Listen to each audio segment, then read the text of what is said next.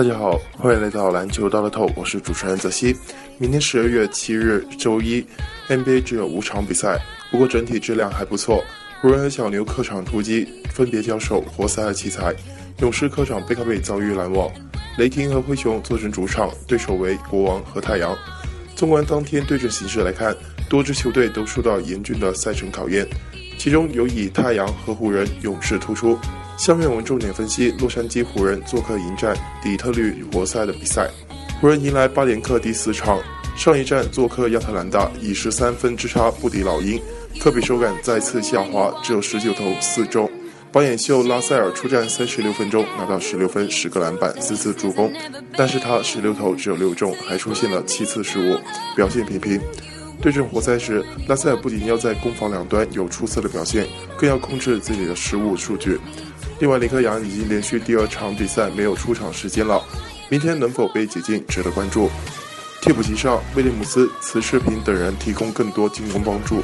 湖人目前三胜十六负，西部垫底。活塞展现出了极强的战斗力，连续击败火箭、太阳和雄鹿后，取得了一波三连胜。本赛季以十一胜九负的战绩暂列东部第九名。上场比赛中，首发四人得分上双。雷吉杰克逊轰下二十三分和五个助攻，新野兽德拉蒙德也有十七分、二十三篮板两双数据。此役主队迎战弱旅湖人，内线优势明显的活塞不出意外取胜不是问题。两队近六次交锋，湖人保持全胜战绩，球员心理优势明显。这也是双方本赛季常规赛最后一次交手，同时也是科比职业生涯最后一次造访奥本山宫殿球馆。十一月十六日首次交锋中，湖人以九十七比八十五击败了活塞。